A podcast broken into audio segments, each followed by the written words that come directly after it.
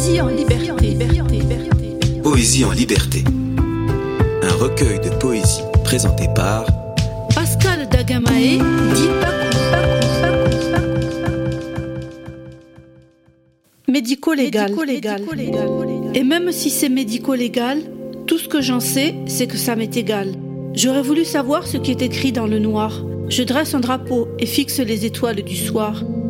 Je balance sur le zouk, je transpire sur du roc, mais ce que j'achète, c'est très souvent du toc. Et si ce que j'écris à l'instant n'a pas de sens en apparence, seul sans doute, je passe mon temps à en chercher la transparence.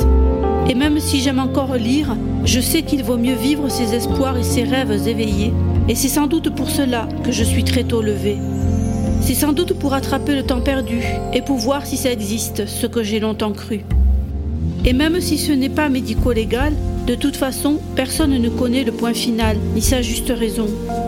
Alors, même si nos yeux et nos cœurs sont trop souvent fermés, ce sera les bras et les mains tendus que l'on devra de la vie profiter. À tâtons, même dans le noir, j'avancerai de toute façon, et l'espoir sera ma danse pour arriver jusqu'à la lumière qui inonde l'horizon. Radio Tridim. Radio Tridim. Tridim Radio.